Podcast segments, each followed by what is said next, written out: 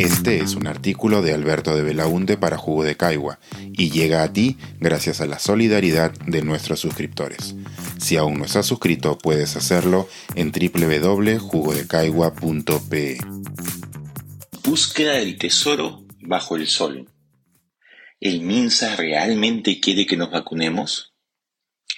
El jueves de la semana pasada me encontré en el Twitter del Ministerio de Salud con la buena noticia de que la vacuna bivalente ya estaba disponible para las personas mayores de 18 años.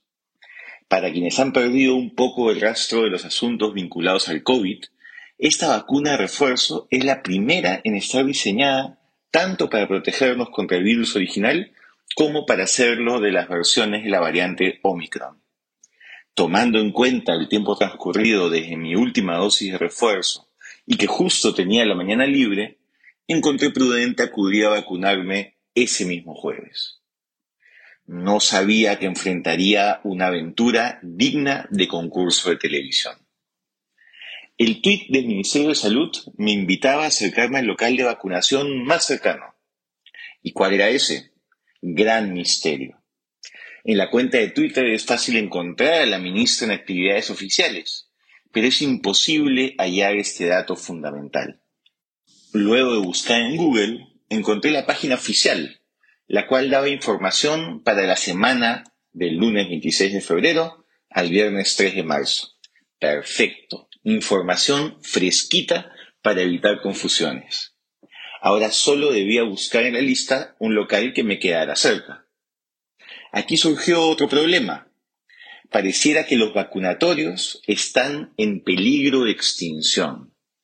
Yo vivo en Miraflores y aquí no queda uno solo. Tampoco los hay en los distritos vecinos de Barranco, San Isidro y Surquillo.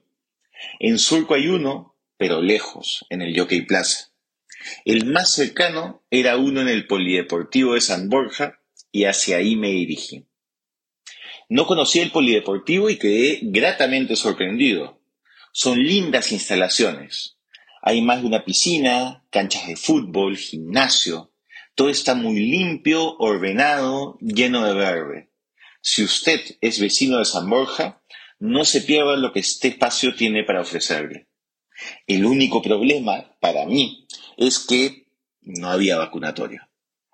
La señalización indicaba que estaba ahí, pero no había rastro del servicio. Una atenta orientadora municipal me indicó que ahí ya no vacunaban y que estaban haciéndolo en la clínica municipal. Tan actualizada no estaba la web del MINSA.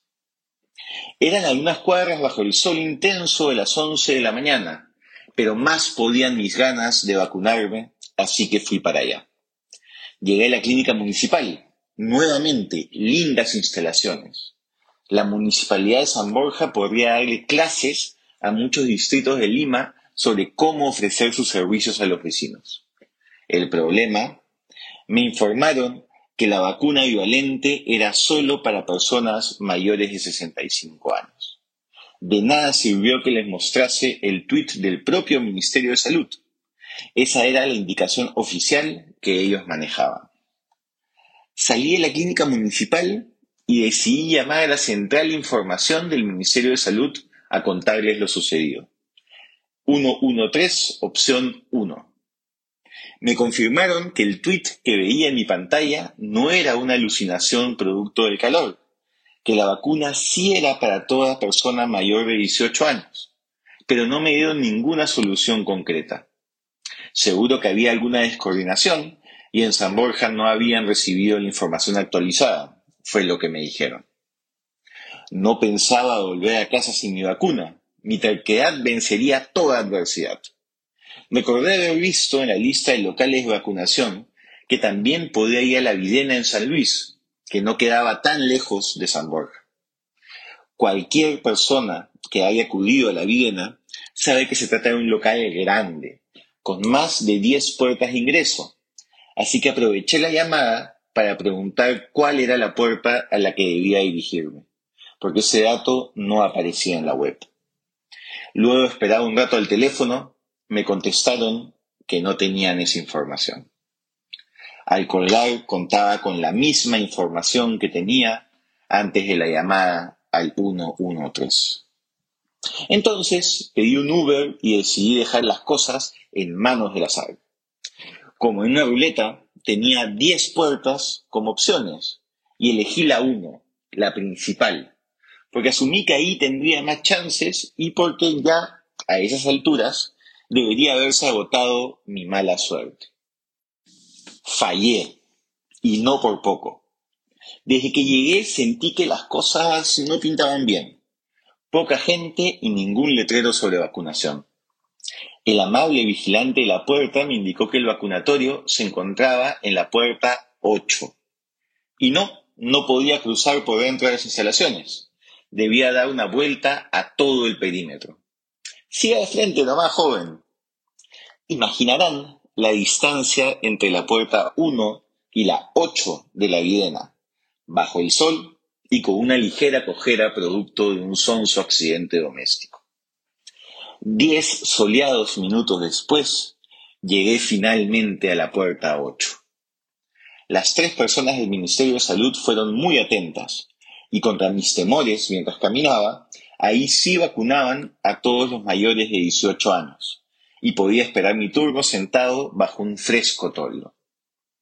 Pese a haber pocas personas en la cola, la espera fue de 20 minutos, pues solo había una persona responsable de poner las vacunas. Las otras dos cumplían labores administrativas. Y así fue como pude volver a casa vacunado. Las idas y vueltas tomaron dos horas. Gasté más de lo que esperaba en taxis. Terminé con un poco de insolación, pero finalmente había logrado conseguir la dosis bivalente. Sentí que había participado en un programa concurso de televisión, sorteando todo tipo de retos por la ciudad para obtener el exótico tesoro escondido, una vacuna. Esa noche, una amiga de mi edad me contó que mientras yo estaba en mi odisea, ella se había vacunado en el centro del adulto mayor de Miraflores, sin colas ni problemas. Se había enterado por su mamá que había una campaña.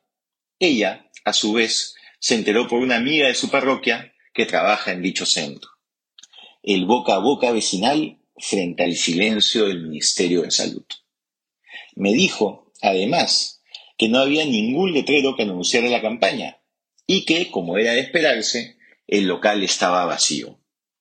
Preguntó al personal de salud hasta cuándo se quedarían para pasar la voz y le respondieron que no sabían, que no dependía de ellas. La pregunta que me queda es obvia. ¿El Ministerio de Salud realmente quiere que nos pongamos el refuerzo? Ya me imagino en algunas semanas a un circunspecto funcionario del sector informando a los medios de comunicación sobre la baja tasa de vacunación, echándole la culpa a la irresponsabilidad de los ciudadanos. ¿Cómo un servicio público que empezó tan bien ha podido terminar tan mal. Pensar, escribir, editar, grabar, coordinar, publicar y promover este y todos nuestros artículos en este podcast y nosotros los entregamos sin cobrar.